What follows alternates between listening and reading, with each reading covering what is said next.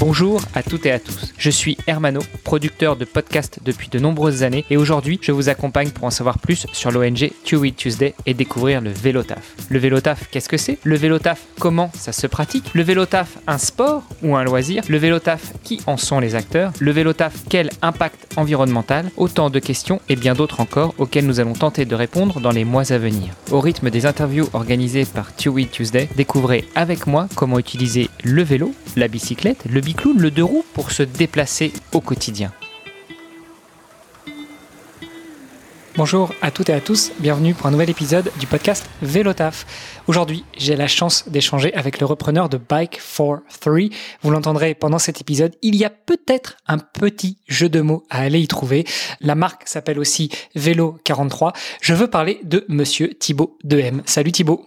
Salut Hermano, merci de me recevoir. Thibaut, j'ai une tradition dans ce podcast, c'est que je tends le micro à mes invités pour qu'ils se présentent. Ils le font bien mieux que moi, alors dis-nous tout. Qui est Thibaut de M? Voilà, euh, Thibaut, je suis avant tout le papa de trois petites filles, euh, Talia, Zoélie et Roxine. Euh, on, on, y reviendra parce que le but c'est de parler de vélo taf évidemment, mais de vélo cargo. Donc ça a son importance. Euh, et puis j'ai, ben ouais, je suis, euh, je vis à Bruxelles, mais je connais bien aussi euh, la France voisine puisque j'ai créé une société il y a 10 ans, en 2012, qui s'appelle 87 secondes, qui était une agence digitale qui s'est positionnée sur les vidéos courtes, explicatives, d'où le nom. Hein. L'idée c'était de dire 87 secondes. Euh, on fait passer ton message, que ce soit un message plus corporé, publicitaire ou alors euh, en interne.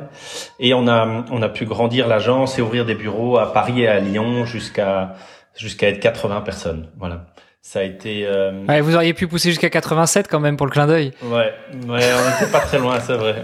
C'est qu'on a, on a pêché là sur la fin, mais euh, non, mais c'est une belle histoire parce que ça a été repris en fait euh, par euh, une agence française qui s'appelle DataWorks, qui avait déjà aussi un pôle vidéo et ils ont repris le nom, sache 87 secondes, pour rebrander toute la partie vidéo et création de contenu. Et donc la belle aventure continue et je crois qu'ils sont plus d'une centaine aujourd'hui. Donc voilà. On a fêté les 10 ans il y a deux semaines.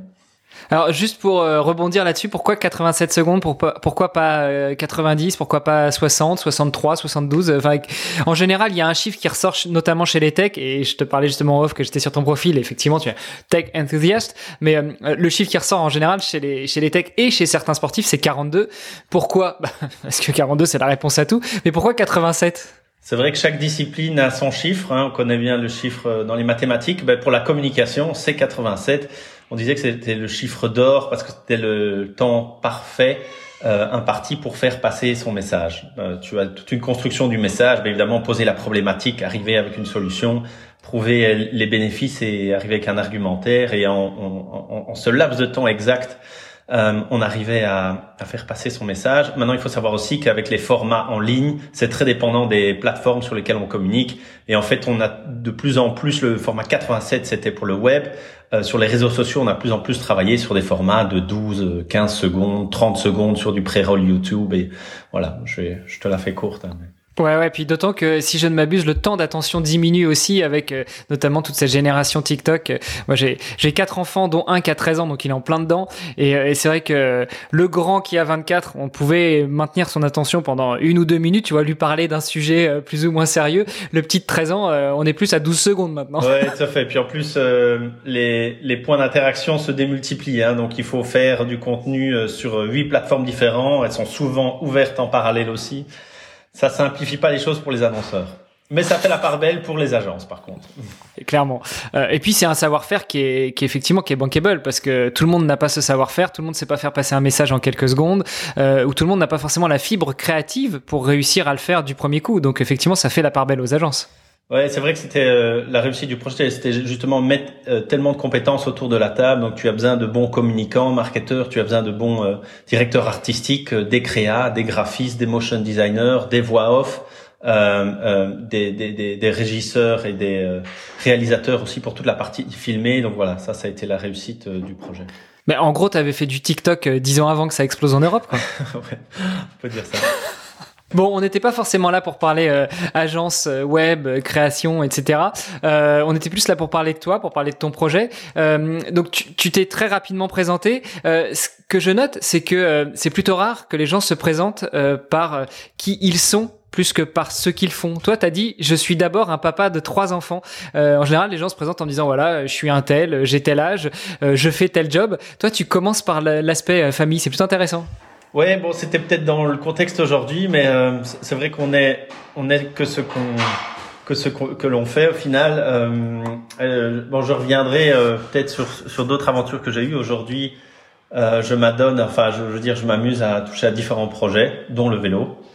Euh, et donc, euh, on est là pour parler des vélos 43. Euh, alors, juste avant de parler des vélos 43, forcément, ce podcast s'appelle Vélotaf. Moi, ma première question, c'est est-ce que toi, à titre personnel ou professionnel, tu pratiques le, le, vélo ou plus largement le vélotaf ou les mobilités douces? Alors, j'ai une toute première expérience avec le vélo qui m'a où, je, où, ouais, où ça a été le coup de foudre, c'est en fait euh, juste après les études, j'avais pas directement envie de, de partir au charbon sur euh, sur un premier job. Et avec un ami, en l'espace de deux semaines, on s'est décidé à partir en tour du monde à vélo. Euh, donc on a fait euh, on a fait 17 000 kilomètres parti de Bruxelles ici. Il y a un endroit très connu qui s'appelle le, le, Cinquantenaire, qui est un peu notre arche de arc de triomphe ici. Et euh, on est parti à l'arrache euh, pendant neuf mois euh, vers l'Afrique. puis on a descendu toute l'Amérique latine jusqu'au Pérou et retour via la Chine et puis la route de la soie. ça a été un voilà, ça a été une décision très très soudaine, mais mais tellement opportune et tellement belle que ça m'a laissé une aventure et un, un goût pour le vélo très prononcé. Ah, ça, ça, ça, me fait rêver, ça. Déjà, les projets à l'arrache comme ça, c'est souvent les plus beaux, c'est, et c'est ceux que, que tu mets pas des années à construire. Euh, c'est souvent les plus durs aussi, parce que finalement, c'est en prenant la route, euh, là, parce qu'on parle de vélo, que tu te rends compte qu'il y a plein de problèmes qui apparaissent. Comment vivre, comment manger, comment boire, comment s'arrêter, comment financer, euh, etc. Mais, euh, mais c'est, les, c'est effectivement les plus belles tranches de vie. Ouais, c'est des, des souvenirs euh, impérissable et puis euh, c'est vrai que on se rend compte que le vélo c'est vraiment le bon rythme déjà pour découvrir des paysages. Typiquement, on a fait toute la route euh, du Sahara jusqu'à à Nouakchott et puis jusqu'au Sénégal. Là, tu as parfois un panneau où tu vois euh, prochaine ville 2700 km. Tu te rends vraiment compte bah, du temps qui passe et puis tu as le, le paysage qui est, qui est somptueux. Et et puis bon, c'est la, la, rencontre de l'autre aussi. Hein. Donc euh, tu es très très bien accueilli en fait quand tu es en vélo. Euh, je crois qu'on avait pris les tentes, on a fait des stats. Il n'y a pas un jour sur cinq où on dormait dans les tentes juste parce que les gens avaient envie de nous accueillir et, et de discuter quand tu arrives avec euh, ton air de baroudeur, ta grande barbe et, et tes cinq sacs sur le vélo. Il y a un capital sympathique et indéniable. Et pour peu que tu parles un petit peu français, un petit peu anglais, alors là, tu fais toute l'Afrique et toute l'Asie sans problème. Ouais, ouais. Puis, euh, puis il y a d'autres langages, hein, un grand sourire le, langage des mains qui fonctionne bien. Écoute, sauf au Japon par contre, hein, on, a, on a été très débousselé au Japon. Ah Là, tu as carrément d'autres normes, mais même parfois quand tu veux t'exprimer en montrant euh, des signes qui te paraissaient universels comme euh, dormir, manger, euh, non, ils comprennent pas quoi. Ouais. Donc, il y a un côté un peu insulaire là qui qui est, qui est important, je pense. Tu, tu nous dis que ça c'était ta première rencontre avec le vélo. Est-ce que c'était ta première aventure, ta première expérience ou, euh, ou vraiment ta première rencontre? Enfin, j'imagine que tu as appris à faire du vélo étant gosse, non? je, te, je te rassure là-dessus. Euh, ouais, non, j'ai appris à faire du vélo. le mec ne savait pas faire de vélo, il est parti faire un tour non, du mais, monde. mais bon, après, je rigole aussi parce que c'est vrai que nous, ça nous paraît évident. Ma belle-sœur est colombienne et euh, en, l'occurrence, ça l'était pas pour elle. Par exemple, on lui avait un jour, on est parti en balade en famille, on lui a mis un vélo en, en se disant, ben c'est inné, tout le monde roule à vélo. C'est là qu'on s'est rendu compte qu'en fait, qu'elle était pas du tout à l'aise sur le vélo, qu'elle savait pas le faire. Donc en fait, euh, voilà, il y a quelque chose de très culturel euh, européen dans, dans savoir faire du vélo aussi. Ouais, donc euh, découverte du vélo plutôt euh, gamin, ça, ça, devient facile, inné, et puis juste après les études, avec un pote, c'est quoi? C'est un défi, un défi un peu trop arrosé ou, ou un truc comme ça, oh, tiens, si on partait faire un tour dans le nord de l'Afrique, et puis au final, vous aimez et vous prolongez? Oui, euh, sans doute l'envie de repousser un peu l'échéance du travail, c'est clair, faire quelque chose d'un peu fou avant de commencer. Et, et le vélo, euh, c'est apparu comme en fait euh, la manière la plus naturelle de, de voyager, quoi. Et puis après, c'est vrai que tu te l'appropries, tu te l'appropries comme outil de, de, déplacement et de vie, parce qu'en fait, tu, quand tu es comme ça neuf mois sur un vélo, tu fais tout sur le vélo. À la fin, pour gagner du temps, on se brossait les dents sur le vélo, on lisait des livres sur le vélo, on passait des coups de fil, donc ça devient vraiment juste ta, ta petite capsule de vie. Euh, au quotidien, quoi. Et c'est resté, c'est resté un peu comme ça. Aujourd'hui, euh, quand je prends, je prends évidemment le vélo euh, tous les matins pour aller au, travail, euh, tous les soirs. Mais j'ai gardé un peu cette habitude de, de par exemple, d'avoir toujours les écouteurs et de passer des coups de fil quand je suis sur le vélo, parce que c'est le seul moment, je trouve, où tu es vraiment focus. Tu es pas devant d'autres écrans. Tu es sûr que tu fais une seule chose. Tu téléphones. Rouler, ça reste naturel. Bon, il y en a peut-être qui vont avancer des arguments de sécurité routière, mais bon, passons outre sur, sur l'aventure, alors je, m'attarde vraiment un petit peu sur cette aventure, mais sur votre aventure de Tour du monde. Comment tu finances ça Surtout, euh, tu sors d'études, t'as pas d'expérience professionnelle, t'as pas d'expérience entrepreneuriale. C'est quoi C'est les parents qui, qui, soutenaient derrière ou euh, à chaque fois que vous faisiez une étape, vous essayez de, euh, de troquer un peu de, de, de services contre un petit peu à manger Comment est-ce que vous avez financé quand vous avez vécu pendant ce temps-là? Oui, bonne question. Eh ben, pour les jeunes qui nous écoutent, je crois que c'est beaucoup plus abordable qu'on le pense. Donc en fait, on a donc au niveau matériel, on a acheté un, un, vélo Farad Manufacture. Il faut il faut des vélos très très basiques dans le sens où ça peut ça doit être réparable dans le monde entier. Donc pas de, de, de, de frein à disque, juste des plaquettes, euh, un cadre en acier, puisque l'acier est beaucoup plus facilement réparable avec n'importe quel poste de soudure que l'aluminium. Euh, donc voilà, ça, on, parle d'un budget de max 1000 euros pour le vélo. Et puis après, euh, bon, il y a un ou deux billets d'avion, mais je pense que j'ai plus sous les yeux. on s'en sort avec un budget de moins de 3000 euros pour pour neuf mois par personne. Tu vois, donc euh, bon, euh, un peu d'économie, un moyen de le faire. Et lorsqu'on avait fait aussi, c'est vrai, quitte à quitte à, à, se mettre en route et rencontrer des gens, on va se dire, on va se mettre aussi euh, une aventure un peu plus communicante. Et donc on écrivait des, on allait à la rencontre d'entrepreneurs et on écrivait des chroniques bimensuelles dans un journal économique qui s'appelle l'Écho. Ouais. On a été voir des écoles aussi avec des enfants et on les faisait dessiner. On a, il y avait un projet de faire un livre à la fin avec tous les dessins d'enfants. Euh, et alors du coup, on a, on a pu aller chercher un peu de sponsoring, euh, notamment Decathlon qui nous a filé tout du matos au niveau euh, euh, expédition, tente et autres, et euh, ouais, voilà, l'un ou l'autre sponsor. Bon, écoute, faudra qu'on parle un peu en off. Moi, j'ai quelques projets qu'il faut que je, je finance, ah, donc euh, faudra qu'on discute et, qu'il faut et sur lesquels il faut que je communique. Euh, bref, on n'était pas là pour ça. Euh, donc, tu nous as dit, comme ça, insidieusement après avoir placé ton aventure, que bah tu prends le vélo tous les jours pour aller au travail et donc pour en revenir aussi. Donc, tu es un, un vélo taffeur convaincu et converti. Ouais, archi convaincu et converti, puisque à tel point que j'ai dû dernièrement reprendre un peu la voiture. Enfin, j'ai pas de voiture, j'ai dû louer une voiture parce que j'ai eu une opération des, des ligaments croisés. Et euh, ça a été la punition pendant pendant six mois.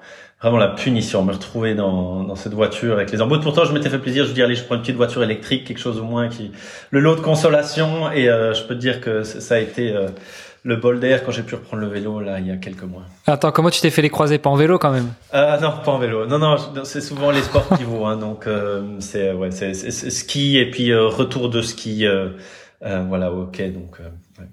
Donc là, tu as été obligé de reprendre la voiture. Tu me dis que c'était une souffrance. C'était une souffrance à quel niveau? Est-ce que c'est euh, être coincé dans un embouteillage? Est-ce que c'est être coincé dans une carcasse? Est-ce que c'est euh, ne plus avoir ton bol d'air? Est-ce que enfin qu'est-ce qui qu'est-ce qui était difficile pour toi dans le déplacement en voiture? Euh, Ouais, je crois que c'est essentiellement voilà, ce sentiment de liberté, comme tu le dis, fait de pouvoir aller où tu veux, t'arrêter où tu veux, ne pas être dépendant de de du, du trafic. Euh, et euh, c'est vrai que quand on a les enfants aussi ben, il y a, il y a cette notion de devoir s'arrêter devant l'école. Il y a toujours beaucoup de monde le matin, et donc euh, euh chercher une place de parking et puis les amener jusqu'à l'école, c'est toujours euh, une opération euh, un peu délicate. T'as peur que les petites courent sur la rue et autres. et ici, avec le vélo cargo, on le prend. C'est vraiment un moment de plaisir. On, on peut discuter sur le vélo, les filles jouent à l'arrière, et puis on s'arrête devant les grilles de l'école. Voilà. Donc ce, ce sentiment de liberté là, euh, de peut-être de, de, bienveillance, de plaisir, euh, euh d'amusement.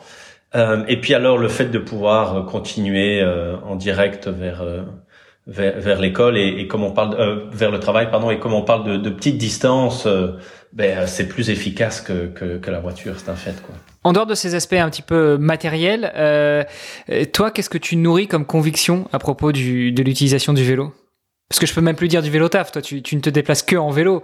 Ouais, ok. Euh, conviction, ben, euh, ben, en fait, conviction que c'est c'est juste le moyen le plus évident, le plus naturel, et donc euh, à ce propos-là, beaucoup de surprises sur le fait que ça soit euh, absolument sous-développé, quoi.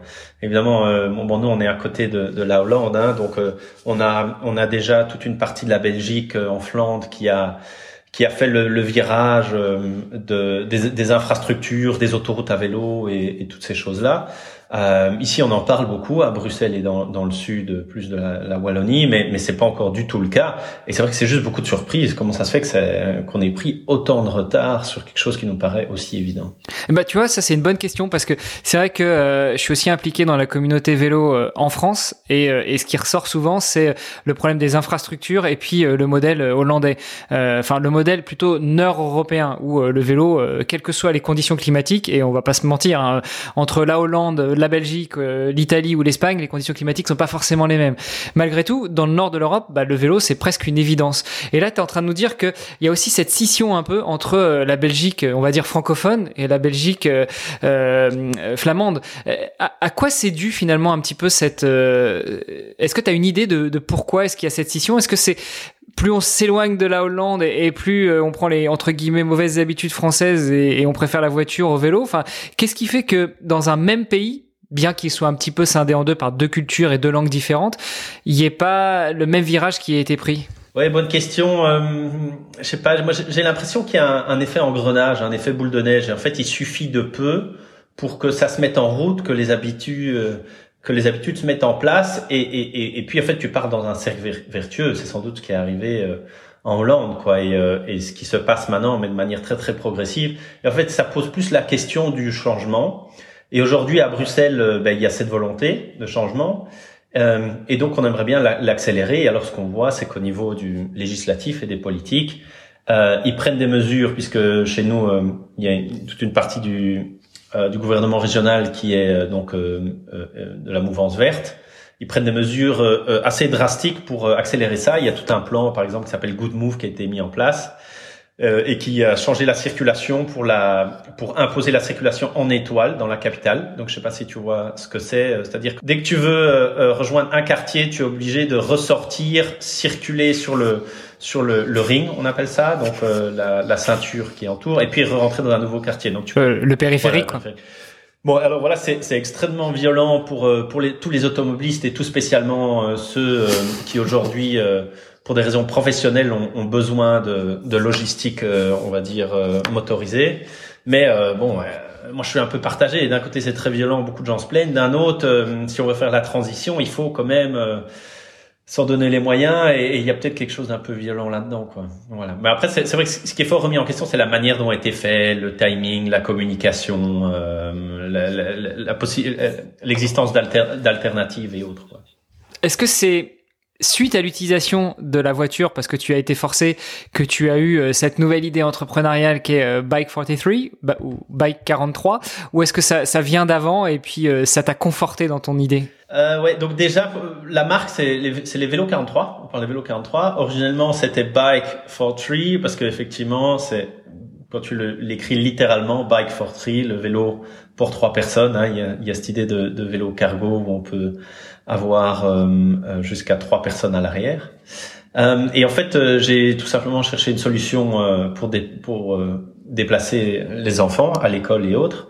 Et donc, je suis tombé sur un vélociste qui m'a conseillé ce vélo-là en me disant c'est un vélo belge, il est vraiment incroyable, il a été pensé par un super ingénieur et tu vas y trouver beaucoup de bonheur. Je l'ai acheté. deux jours après, je suis retourné chez le vélociste en disant tu, euh, tu m'as pas menti, ce vélo, c'est vraiment un bijou. Et tu m'as dit que c'était des Belges, j'aimerais bien les rencontrer. Euh, parce qu'à ce moment-là, effectivement, je venais de, euh, de sortir et vendre 87 secondes. J'avais un peu de temps et j'avais envie de m'investir dans une nouvelle aventure entrepreneuriale. Et c'est comme ça que j'ai rencontré Étienne Richel, qui est le fondateur donc des vélos 43, et qu'on a été prendre un café. Ça s'est pas directement mis, donc j'ai proposé de donner un coup de main. Je voyais bien aussi que euh, le, vélo est un bijou d'ingénierie, mais qu'au niveau euh, euh, marketing et vente, il était sans doute sous sous-exploité. je m'étais pas trompé puisque c'était deux ingénieurs à la tête de, de, la société. Ça a pris un peu de temps et puis il y a un an, il est venu me revoir en proposant de rejoindre l'aventure. Wow, une belle histoire. forcément, Ça, ça, me parle aussi parce que j'ai souvent cette démarche-là, c'est-à-dire je vois quelqu'un ou un projet qui m'intéresse et puis je me dis tiens, en dehors du fait déjà de penser qu'est-ce que je pourrais apporter, c'est euh, j'ai envie de rentrer en contact avec la personne parce que le truc euh, me fait kiffer, c'est génial et je suis sûr qu'il y a plein de choses à faire. Puis après tu te mets autour d'une table et tu dis ah, on peut peut-être faire ci, on peut peut-être faire ça et puis c'est là que une, histoire se met à s'écrire. Euh, T'as une histoire avec les chiffres toi, hein, donc 87 euh, secondes, bike for three. c'est un peu un hasard ici, mais c'est vrai que c'est sympa et du coup les logos ça ressemble toujours un peu aussi. Il y a ce chiffre avec un rond autour.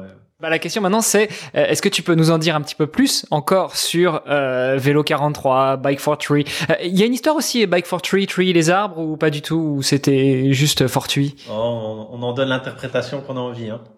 Ouais, c'est ça, une marque, c'est ça qui est sympa, une marque, c'est que ça doit être suggestif, ça doit être inspirant, ça doit être, euh, voilà, ça doit être fort, mais... Bah, c'est censé être toi le champion du storytelling, hein, donc raconte-nous une histoire. Hein. voilà, mais alors la, ben, la, belle histoire, elle est évidemment avant que j'arrive. C'est Étienne en 2011 qui qui est euh, un, ingénieur euh, de voitures de course sur les euh, sur les voitures sur le Mans, ouais. Euh, donc qui est très très très pointu et, et, qui aime bien les belles mécaniques euh, et qui essaye de résoudre une problématique familiale puisque sa femme n'avait pas de permis de conduire et ne voulait pas le passer aussi, de ce que j'ai compris. Et donc il chipote un peu sur des vélos et euh, il se met à essayer de créer un cadre allongé pour pouvoir mettre les enfants à l'arrière. Et donc c'est comme ça. Ce qu'on appelle maintenant les fameux long tail. Voilà, c'est comme ça qu'au bout de deux trois prototypes, il crée un des tout premiers euh, long tail.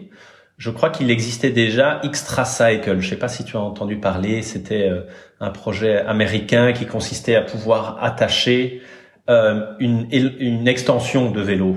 Voilà, pour pouvoir en faire un long tail. Bon, qui était vraiment une, bonne idée évidemment, mais qui qui avait toute la problématique de, de la rigidité euh, pour la conduite. Hein. Euh, tu penses bien avec euh, une partie attachée. Et d'ailleurs, c'est ça qui a apparemment c'est Extra Cycle qui a inspiré Tern, hein, donc les fameux vélos taïwanais. Qui ont aujourd'hui un succès qu'on voit partout dans les rues. Et donc avec avec Yuba en France, je pense que Vélo 43 était un des tout tout premiers longtail sur le marché. On est en 2011. Euh, on fait faire les cadres euh, dès le départ ici en Europe. Et euh, dès le départ aussi, Étienne décide de, de, de garder la main sur l'assemblage. C'est pour lui très important la, partie contrôle qualité et que tout soit fait dans, dans les règles de l'art. Et donc on assemble dès le départ ici en Belgique. Voilà. Alors ce qui rend, bon, ce serait plus, plus évident évidemment si on avait une photo sous les yeux, ce qui rend le vélo assez unique. Euh, par rapport à, à d'autres longtail. Euh, euh, première chose déjà, c'est le vélo le plus spacieux du marché, puisqu'en fait il y a un système euh, qu'on appelle footbox où le premier enfant peut mettre ses pieds dans la petite boîte et donc avoir les pieds sous la selle. Et donc ça te permet de gagner 15 cm d'espace et euh, d'avoir jusqu'à trois enfants, euh, même des grands enfants, à l'arrière sur la banquette. D'accord? Donc c'est assez rare. Généralement, c'est deux enfants. Les grands longtail, euh, trois, on est vraiment serré. Ici, alors trois, on, on, est on est à son aise. Et donc, on peut aussi avoir un enfant euh, à l'avant. C'est comme pas mal de longtail hyper modulaire. On peut même euh, attacher un maxi cosy pour un, un bébé à l'arrière. On a une, une, cage pour les animaux. Euh, on peut avoir la banquette avec un, un, siège, la banquette avec deux sièges, des fontes. Euh, voilà, hyper modulaire, ça c'est la force du, du longtail. Euh, la deuxième chose peut-être qui le rend un peu différent, c'est euh, vu que la vision d'Étienne, c'était dire c'est un vélo qui est là pour remplacer la voiture, il faut que ça soit une alternative crédible. Et pour être une alternative crédible à la voiture, il faut que le vélo soit opérationnel tous les matins, sans exception. Euh, donc pour ça, il n'a pas mis de dérailleur. On sait tous bien que le dérailleur, euh, ça peut causer des soucis et qu'on peut aussi avoir euh, deux enfants sur le vélo aussi. À ce moment-là, il faut remettre la chaîne. Bonne chance. Donc on a uniquement des modèles avec internal gear up, hein, du, du, Nexus 5 par exemple ou du Enviolo. C'est un cadre 100% acier chromoly. Donc pour les connaisseurs, c'est un matériel qui est plus vivant, qui absorbe mieux les chocs et qui est voilà beaucoup plus qualitatif que, que l'aluminium ou l'acier classique. Euh, et alors évidemment euh, toutes les pièces et les montages euh, hyper euh, hyper qualitatifs en Shimano. L'idée c'est c'est que le vélo soit est vraiment une, une maintenance très très basse, qu'on ne doive pas l'amener chez le réparateur avant 5 ou 10 000 kilomètres et qu'on puisse le garder toute sa vie, quoi, comme comme le ferait une voiture. Et, et quand on parle de remplacement de la voiture, ben, il y a aussi la question de pouvoir faire du vélo toute l'année. Hein. On parlait tout à l'heure euh, des, des, pays nordiques qui font ça bien. Donc on est aussi, euh, on travaille pas mal sur des solutions de, de capotes de pluie. On utilise par exemple pour le moment les Tucano euh, Urbano Opossum. Je sais pas si tu vois, c'est ces, ces couvertures qu'on peut voir sur les Vespa et autres de roues. Pour les enfants, c'est vraiment l'idéal. Il n'y a pas une goutte de pluie, ils sont au chaud. voilà, parce que la force peut-être du du backfit, hein, donc quand on dit backfit, c'est un mot néerlandais, c'est le, le, vélo avec la boxe, le vélo cargo avec la boxe à l'avant. Bah, c'est que les, les, enfants sont mieux isolés de la pluie. Ouais. Euh, bon après, euh, y a, pour le reste, je, je trouve que le, le long tail est, est, 100 fois plus pratique, c'est plus manœuvrable, tu sais plus facilement le parquer, tu sais le prendre en vacances avec toi. Euh, voilà, il y a, y a, plein de choses qui sont beaucoup mieux sur le long tail, mais la partie euh, couverture pluie fonctionne très très bien sur un sur un backfit. Alors attends, quand tu dis euh, euh, tu prends facilement en vacances avec toi, tu pars en vacances avec le long tail ou, ou ce genre de vélo, tu les mets facilement sur un porte-vélo? Euh, ben, on peut faire les deux, mais effectivement, je te disais que je, je reviens tout juste d'une semaine dans le sud de l'Angleterre et qu'on a embarqué les, les deux vélos. Euh, et en plus, on a été itinérant, donc on s'arrêtait tous les deux jours dans dans une ville ou, dans la campagne différente et, et, et tous les jours je, je, sortais les vélos, je les enlevais euh, du porte-bagages quoi. Donc ça se fait comme un vélo normal. On est à peine 10 cm de plus qu'un vélo normal et le vélo fait, fait 30 kg. Euh, c'est l'avantage aussi de l'acier chromoly, c'est que c'est relativement léger. Donc euh, voilà, même n'importe qui peut prendre le vélo, le mettre sur le porte-bagages et, et c'est parti. Quoi. Tu parles justement du poids, c'était une question que j'allais te poser. T'as pas parlé du système de transmission. Euh, est-ce qu'on est sur un vélo musculaire ou est-ce qu'on est sur un vélo à assistance électrique? Bon, Évidemment, c'est de la question ironique. Hein. ben, écoute, sache qu'on avait un, un, format musculaire jusqu'à l'année passée. Euh, il y a des super puristes qui l'avaient, mais on en vendait deux par an. Euh, donc euh, voilà, aujourd'hui on est parti uniquement sur l'électrique. Euh, et alors on le propose en, en deux modèles. Euh, on a la chance aussi d'avoir un cadre qui est multimoteur, c'est assez rare. Euh, souvent les cadres sont euh, euh, hydroformés, on va dire, autour du, du, moteur. Et donc on peut l'avoir en Shimano ou en Bosch. On a un modèle Shimano en 65 Nm, c'est le moteur E6100. C'est déjà vraiment bien. Moi, c'est le vélo que j'ai ici à Bruxelles, sans souci pour les villes où il y a un peu plus de dénivelé, pour les gens qui sont un peu plus exigeants et qui aiment bien pousser sur la pédale, on le propose aussi avec du Bosch Cargo CX. Donc là, c'est du 85 Nm. Voilà. C'est chouette aussi de, de pouvoir euh, offrir deux, deux, moteurs différents, d'avoir un peu de choix. Il y, a, il y a, une telle consolidation du marché autour de Bosch que voilà, euh, je trouve ça assez sain de, de garder le, le marché ouvert. Alors du coup, la promesse initiale, c'était que le vélo soit opérationnel tous les matins pour euh, partir au boulot, ramener les enfants, etc. Forcément, tous les soirs aussi pour rentrer à la maison. Euh, avec cette histoire de moteur électrique, comment est-ce que vous opérez la recharge? C'est, euh, euh, enfin, déjà, est-ce qu'il y a une grosse autonomie? Est-ce qu'il faut le recharger à chaque fois que tu arrives quelque part? Enfin, si tu vas de chez toi au bureau en passant par l'école des enfants, tu as 10 km, tu obligé de recharger toute la journée avant de pouvoir leur, leur prendre ou tu as une autonomie de 3-4 jours quand même euh, pour pouvoir aussi aller faire les courses entre-temps ouais, ben Aujourd'hui, on est sur des batteries pack de 500 500 Wh. Et, euh, et donc avec ça, tu fais 50, 60 km, ça dépend un peu évidemment de la cadence. Mais donc il y a pas, enfin en le rechargeant tous les jours, en tout cas, il n'y a pas de souci. Euh, c'est très, enfin moi ça m'est arrivé peut-être une ou deux fois de, mais bon c'est quand on, part pour la journée alors hein, qu'il faut le recharger en, en, milieu de journée. Sinon si on prend le réflexe de le recharger le soir, on n'a pas de problème de charge.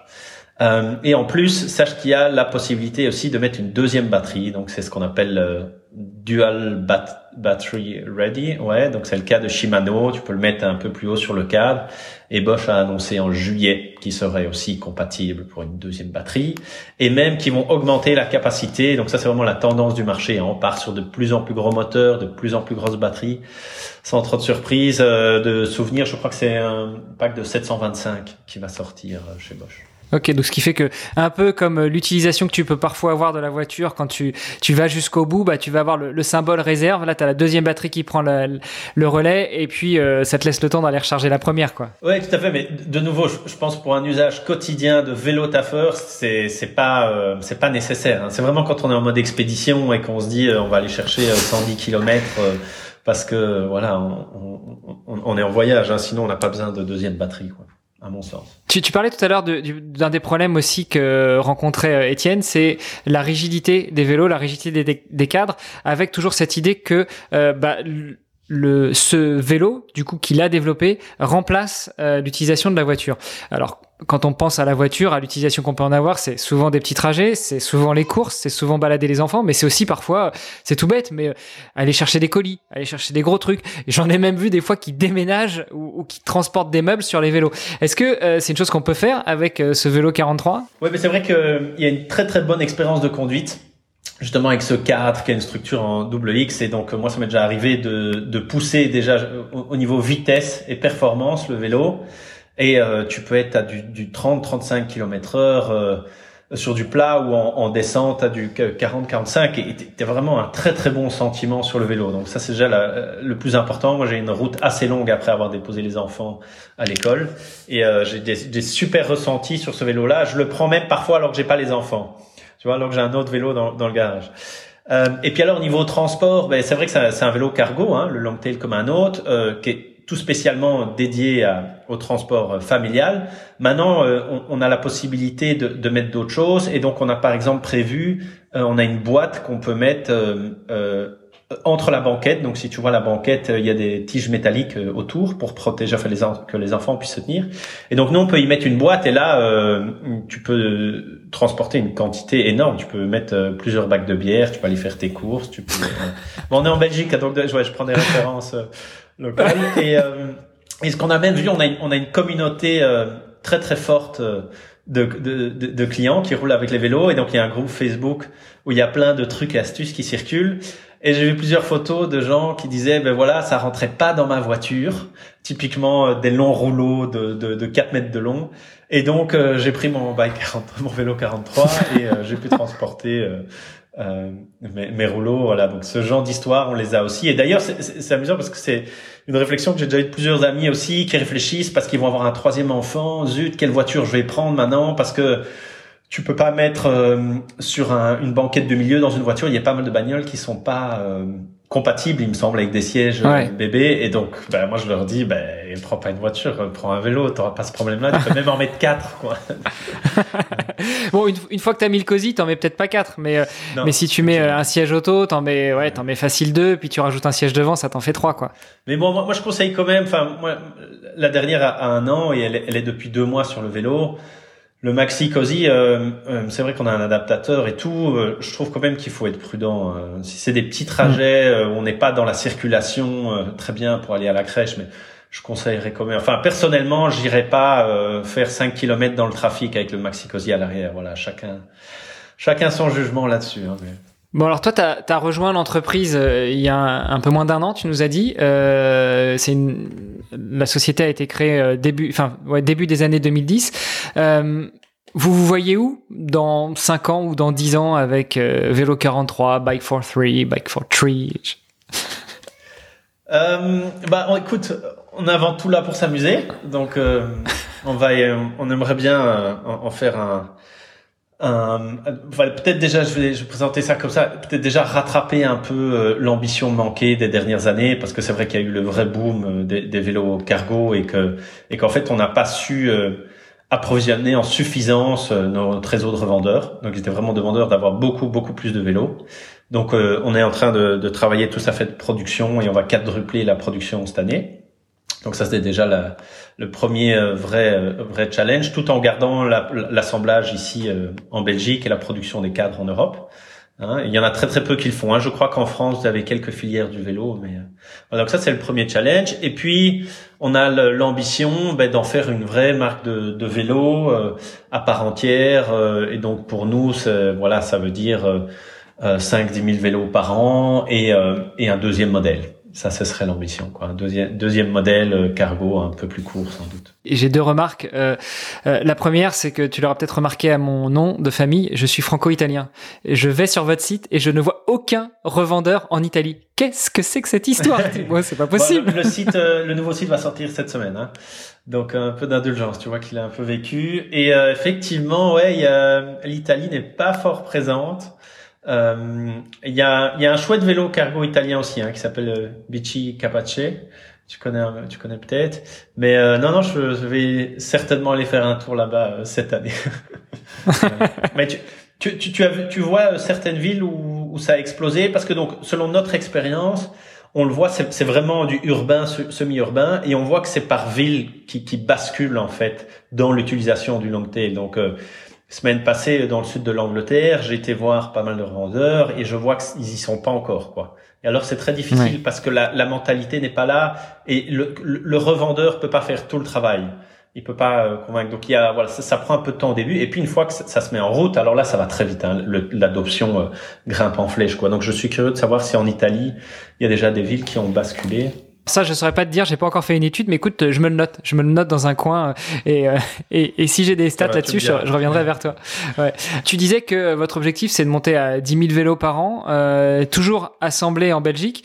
Euh, J'imagine que c'est plus Étienne qui s'en occupe, parce que bien qu'il aime peut-être être aussi artisan de, de ses bébés, euh, 10 000 vélos à assembler, ça fait quand même une sacrée, une sacrée charge, non? Oui, bon, il y avait quand même déjà euh, 5 assembleurs aujourd'hui. Euh, et on recrute un chef d'atelier. Voilà, on est en train de construire l'équipe hein, pour euh, se donner le moyen des, des, ambitions. Et je te disais tout à l'heure, j'étais sur votre site internet. J'ai quand même un petit peu préparé mon entretien. Euh, pour l'instant, on peut acquérir ces vélos-là que chez des revendeurs. On peut pas, euh, on peut pas les acheter en ligne. Ah, tu, tu c'est la question qui fait mal, ça. Hein. Je, enfin, bon, tu sais, c'est euh, c'est très compliqué parce que évidemment le monde est en train de changer, ouais. Et il y a beaucoup de choses qui se passent en ligne. Euh, nous, notre perception, c'est que dans un vélo aussi particulier, avec, euh, je veux dire, autant déjà de, de besoins de, de, conseils et de customisation au départ, c'est pas juste acheter un vélo, on doit choisir les accessoires, les monter en fonction du, du, programme familial du, du, client, on va dire. Euh, donc il y a tout un côté en amont là qui est très important, et puis en, en, en aval, mais à partir du moment où ça remplace une voiture, il faut que le service après-vente soit euh, euh, irréprochable. Et donc, euh, nous, on voit les revendeurs comme des partenaires très très forts et on voit pas du tout, euh, euh on voit aucune option de, de vente en ligne ou, ou d'essayer d'avancer sans eux. C'est une réflexion que certains, certaines marques a mis, ont, ont, mis en marche. Bon, il y a évidemment les, les purs les purs euh, digital players, hein, les, les Van Moof, les Cowboys euh, et euh, euh j'ai oublié la, marque de vélo de course là. Et puis il y, en a qui, il y a des modèles hybrides. On entend par exemple que Brampton essaye de faire du click et collect, donc des vélos vendus en ligne mais qui sont livrés chez des revendeurs. Et alors je crois qu'ils se partagent la marche.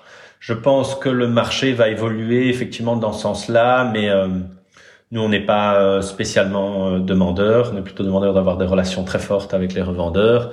Et puis on suivra évidemment le, euh, les nouveaux standards si ça évolue quoi. Hein. Ce que je lis entre les lignes, c'est que vous voulez euh, entre donc entre la conception, la fabrication ou l'assemblage et la vente et le, le service qu'il y a derrière, vous voulez vraiment offrir un, un, service de qualité, un produit et un service de qualité et être au plus proche de vos consommateurs. Donc euh, clairement, si vous assemblez un vélo en Belgique que vous vendez en ligne à quelqu'un qui se trouve dans le sud-est de la France, s'il n'y a pas de revendeur, ça va être compliqué pour lui. Pour le recevoir peut-être en général, euh, les vélos euh, qu'on reçoit euh, par la poste, bon, il y a quelques pièces à monter. S'il est bricoleur, why not? Mais mais après, pour tout ce qui est maintenance, etc., pour pour tout ce qui est expérience avec le vélo 43, ce sera plus compliqué que s'il a directement un contact avec un revendeur. Oui, ah, bon, alors après, comme c'est des vélos avec des montages qualitatifs, hein, donc je parle au niveau moteur, transmission, roue et autres. Euh, vous pouvez aller chez n'importe quel revendeur et ils connaissent normalement les systèmes Nexus, euh, Enviolo, euh, euh Bosch. Euh, et vous savez que maintenant Bosch fait le service après-vente et, et, garantit eux-mêmes. Hein. Donc voilà, nous on, on doit plus s'occuper de ça. Ils font ça en direct avec les revendeurs. Donc il y a moyen, c'est toujours possible d'acheter un vélo. Typiquement, si tu as un ami en Italie qui veut se procurer un vélo, et qu'il est un peu bricoleur et qu'il arrive à, faire la partie montage des accessoires lui-même, il n'y a pas de souci, il peut le faire et puis il trouvera un, réparateur là-bas qui va bien vouloir lui réparer, euh, ça pose pas de souci. J'ai quand même l'impression que tu m'as pas tout à fait répondu à ma question. Où, se, situera Vélo 43 dans, dans 10 ans, 15 ans? Est-ce que l'objectif c'est, d'équiper euh, toutes les mamans, tous les papas euh, d'Europe ou même au-delà qui ramènent leurs enfants à l'école et qui après vont bosser? Ou est-ce que vous vous fixez quand même de rester sur un, un certain type de clientèle? Tu, euh, tu essayes de pousser à l'ambition. Moi, je trouvais que 5 des 1000 vélos, c'est déjà pas mal. Ça nous mettrait dans une belle classe, un beau volume et, euh, et puis avec un deuxième modèle, c'était un, un objectif qui me semblait ambitieux mais atteignable, équiper tous les papas et toutes les mamans de, non, je pense aussi que bon, il y a le boom du, du vélo long tail, du vélo cargo euh, actuellement, et donc euh, bon, il faut pas se l'avouer, euh, toutes les marques sortent leur vélo, hein, même long tail, même les marques traditionnelles, tu verras cette année, Trek, Scott, ils vont tous avoir leur vélo. Euh, donc euh, bon, il, il, va y avoir un, une certaine maturation, on va dire, du marché avec des vélos qui se positionnent sur des créneaux un peu différents chacun. C'est pour ça que nous aussi on a bien identifié euh, ce, ce, créneau de, de vélo euh, hyper qualitatif qu'on peut garder pour, pour toute une vie. Et, et voilà, on va essayer de se se faire notre nid et de faire notre trou dans, dans ce segment-là. Et, et, alors justement, comment est-ce qu'on se fait son nid? Comment est-ce qu'on fait ce, le, son trou dans ce segment-là? Euh, quand on est un, un on peut dire ancien professionnel de la com, euh, est-ce que tu vas jouer justement sur ces leviers-là euh, ou est-ce que vous allez au contact des clients potentiels? Enfin, quelle est la stratégie si tu peux en parler un petit peu? Euh, Parce que si tu vois le, mode bootstrap dans son garage, que ce soit créer une application ou bricoler des vélos, c'est bien, mais si tu veux te développer, si tu veux étendre ton ton champ d'action, il faut forcément en passer par certaines par certaines stratégies. Ouais, bah c'est clair que mon expérience euh, en marketing digital euh, précédemment, euh, je vais essayer de l'exploiter un peu et il y a des bonnes pratiques à avoir. Donc on a revu toute la com et je te dis il y a le nouveau site et tout qui va sortir. on va essayer d'avoir pas mal de, de relais qu'on parle de la marque en ligne. je crois que le, le, mieux pour ça aussi c'est permettre à des, à des experts, des journalistes et, et, des gens plus du monde du vélo de faire des tests, test rides et qu'ils écrivent sur le vélo. Donc c'est quelque chose qu'on va fort pousser cette année. Euh, et puis et puis après bon c'est la relation avec les revendeurs. On, on, peut pas aller voir nos clients en direct, c'est pas notre métier, on n'a pas le temps. Bon, quand on, quand on rencontre des, utilisateurs potentiels euh, à des salons ou autres, c'est génial. Hein, là, on prend le temps, mais je veux dire, au départ, c'est pas notre métier. Euh, nous, on doit plus vraiment soigner la relation avec les revendeurs, et donc on va faire un un roadshow cette année en France et en Allemagne, en Angleterre, pour aller rencontrer tous ces revendeurs. Quoi. Moi, j'essaie de te pousser dans tes retranchements. J'espérais que tu me dises, euh, bah écoute, euh, comme euh, en sortie d'école, je me lance dans un nouveau tour du monde, mais cette fois-ci avec un vélo 43. J'emmène les bah, patrons derrière moi et puis on tourne au fur et à mesure avec un seul vélo. On y va à quatre et puis et puis on fait le tour du monde. Et non, et les trois et les trois filles à l'arrière aussi, mais il va falloir que je discute avec la directrice de l'école d'abord. Ah, il y en a qui l'ont fait. Ouais, c'est vrai. Tu as, tu as raison. J'en avais croisé. Ouais, j'étais assez assez impressionné quoi. J'avais reçu sur un autre podcast un Français qui est parti à l'aventure avec sa femme, euh, ancien consultant en, cabinet de stratégie. Euh, quasiment du jour au lendemain, ils se sont dit tiens, euh, si on, avait, on prenait une année sabbatique pour faire un tour de vélo, ils avaient deux filles en bas âge, bas âge 6 et 7 je crois, hein, donc en âge d'aller à l'école. Ils les ont mis dans, dans, les, dans les carrioles parce qu'à l'époque le long tail n'existait pas et puis ils ont fait leur tour du monde en vélo, tu vois. Donc ça, ça se fait, mais je dirais plus que c'est la directrice de la maison avant la directrice de l'école avec qui il faut discuter. ouais, c'est vrai, c'est vrai. Euh, Bien vu. Thibaut, je te propose de, de, prendre une petite inspiration. On passe doucement sur la fin de l'épisode, la fin de, euh, de, de, notre entrevue. Et, euh, et c'est les petites questions de clôture que j'aime bien, où on recentre un petit peu sur toi. Euh, déjà, j'aimerais te demander, quel est ton meilleur souvenir de vélo taf ou ton meilleur souvenir de, de cycliste urbain? Euh, Bah écoute, qu'est-ce que je veux te dire? Non, euh, je ne veux pas prendre l'exemple bateau où euh, il y a une grande file de devant toi. Euh. Moi, je, ben, il y a un truc qui m'horripile, ça je peux te dire, c'est quand on me klaxonne. Mais j'ai mon, le, mon sang qui fait un quart du tour. Je crois que les, les automobilistes se rendent pas compte en fait à quel point c'est agressif pour le pour le vélociste. Et souvent, ouais, je me retourne, je viens hyper nerveux. Je vais je vais retourner un essuie-glace, un triangle mais je vois pas me la faire celle-là. Et euh, donc ça c'est peut-être le pire souvenir. Le, euh, le meilleur souvenir, euh, bah c'est quand je veux dire c'est quand tu te fais vraiment archi rincer.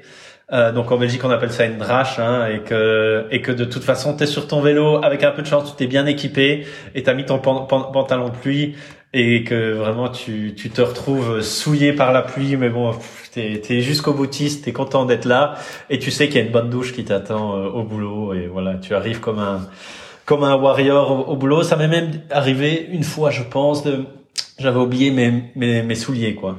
J'avais oublié les chaussures, donc j'avais pris plus affaires d'urgence, donc j'ai passé la réunion, euh, la journée, euh, y compris avec des réunions clients euh, pieds nus en expliquant que voilà, je suis vraiment désolé, mais je suis un vélo taffeur et que j'ai oublié les chaussures. ouais, t'avais juste tes chaussures de vélo qui étaient en train de sécher et puis c'était pas pour être plus proche de la terre, c'était au contraire juste pour honorer ton rendez-vous, mais que t'avais pas le choix quoi. Exact. Ouais. En fait, les gens sont assez compréhensifs quand tu arrives avec une histoire un peu sympa. Ah bah on en revient à ce qu'on disait tout à l'heure, le storytelling. Ouais, et, et, et, ce que je disais tout à l'heure aussi par rapport euh, au voyage, hein, le capital sympathie à vélo est, est, indéniable. Ouais.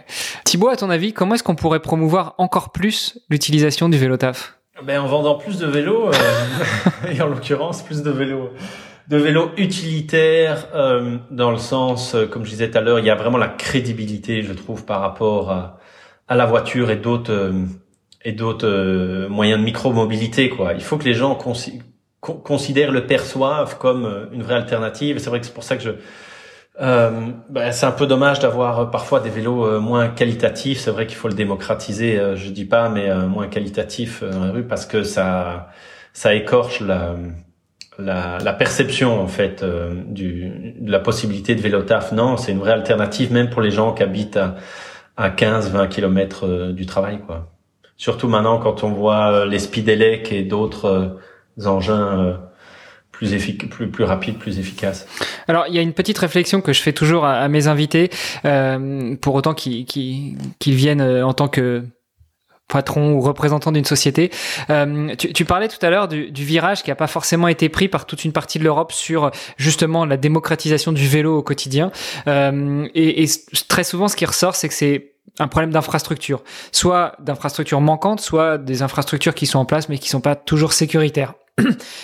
Est-ce que tu crois que euh, en, à l'instar de ce qui fait pour euh, à l'instar de ce qui se fait pour certains stades de foot par exemple avec du naming euh, ce serait pas une bonne idée de, de faire du naming de d'infrastructures cyclables pour mettre un petit peu la main à la patte euh, des autorités et qu'après elles continuent l'aménagement? Euh, est-ce que tu crois pas que une piste qui ferait je sais pas soyons fous Bruxelles Anvers qui soit pour partie la piste cyclable vélo 43 ça pourrait avoir un effet au-delà de l'effet marketing mais aussi surtout de mettre le plus de gens en encore au vélo parce que bah, ils auront euh, une infrastructure sécurisée. Ouais, c'est clair. Euh, bah, je crois que même par extension, il y a la presse qui joue un gros rôle là-dedans, montrer que qu'elle existe déjà cette infrastructure, ou en tout cas ceux qui existent déjà bien la présenter, lui raconter une histoire. Euh, donc le concept d'autoroute à vélo est, vraiment génial, surtout pour pénétrer la capitale. et donc là, c'est quelque chose qui doit encore qui doit encore être plus mis en avant. Et, et on le sent, nous, dans, dans la culture néerlandophone, que c'est beaucoup plus là, même dans le vocabulaire au quotidien. Ils vont parler assez naturellement d'autoroute à vélo, tu vois. Mhm. Alors que chez nous, euh, tu dis ça à quelqu'un, je, je pense pas qu'il visualise. Il connaît sans doute, comme tu le dis, pas non plus le nom de, de ces pistes cyclables. Bon, il y a les Ravel qui sont bien connus. Je sais pas si vous avez ça en France, qui sont euh, des routes à vélo le long des anciens canaux, parce que puisque c'est tout droit et que la piste est, relativement euh, euh, cyclable du coup. Euh, mais à part ça, c'est vrai qu'il y a un gros travail à faire dans dans le naming et la reconnaissance. Le, le, Ravel, ça, s'apparente un peu en français à ce qu'on appelle au chemin de halage, c'est ça? Ces anciens chemins qui permettaient d'entretenir les canaux, etc. Qui sont effectivement de, de, beaux tracés pour faire du vélo, parce qu'en général, ils sont, s'ils sont pas en bitume, ils sont au moins en chemin un petit peu durci et, et utilisables par tout type de vélo. J'ai encore une petite question pour toi Thibaut. En dehors du vélo 43 qu'effectivement tu que obligatoirement tu utilises au quotidien, euh, toi qu'est-ce que tu as comme euh, comme petit outil, comme petit tips, comme petit conseil que tu pourrais donner à des vélos taffeurs ou à des cyclistes urbains? Euh...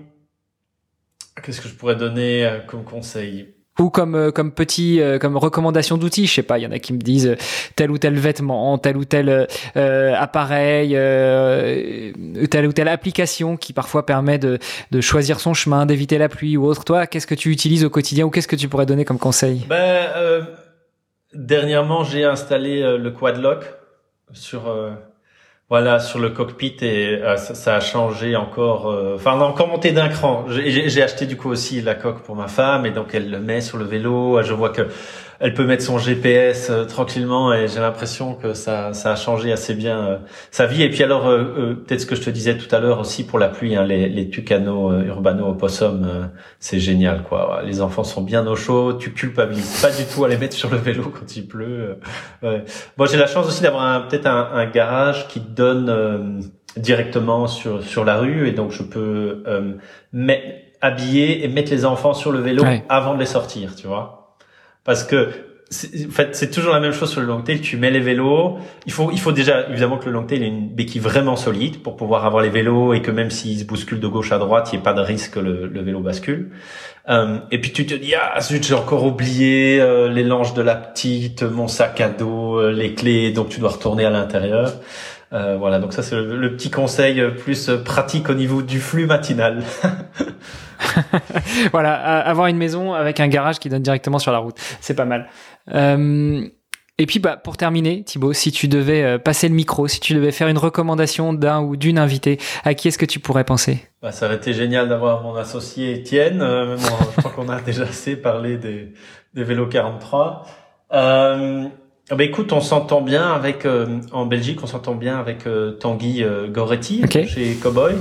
Voilà, donc ça c'est dans un tout autre euh, registre, mais ils ont une très très belle histoire à, raconter aussi. Et je te mets volontiers en, contact euh, parce que là c'est vraiment une super ambition qu'ils ont et plus euh, au niveau de la micromobilité pour, pour, pour des jeunes et des moins jeunes, mais sans famille. Eh ben écoute, ce serait avec plaisir euh, que je, prendrai son contact. On, réglera ça en off. Euh, Thibaut, merci beaucoup pour le temps que tu nous as accordé, pour tes réponses franches et, précises. Euh, Est-ce que tu voulais ajouter une dernière petite chose avant qu'on se quitte? Bah non, bonne route à tous. voilà, je m'en vais aussi avec mon vélo là. Super. Eh ben écoute, merci beaucoup. Bonne journée et puis euh, à très bientôt dans le podcast. Salut Armano. Ciao. Vous avez aimé cet épisode? Partagez-le à tous vos contacts ou parlez-en sur les réseaux sociaux en taguant l'ONG Chewy Tuesday sur Facebook et Instagram. Notre pseudo 2WTEU. Et si vous êtes entrepreneur que vous voulez sensibiliser votre personnel ou que vous œuvrez dans le domaine de la mobilité douce, pour rejoindre le mouvement à nos côtés, visitez notre site internet chewytuesday.war. Le vélo vous tente? Commencez par un jour par semaine. À très vite pour un nouvel épisode.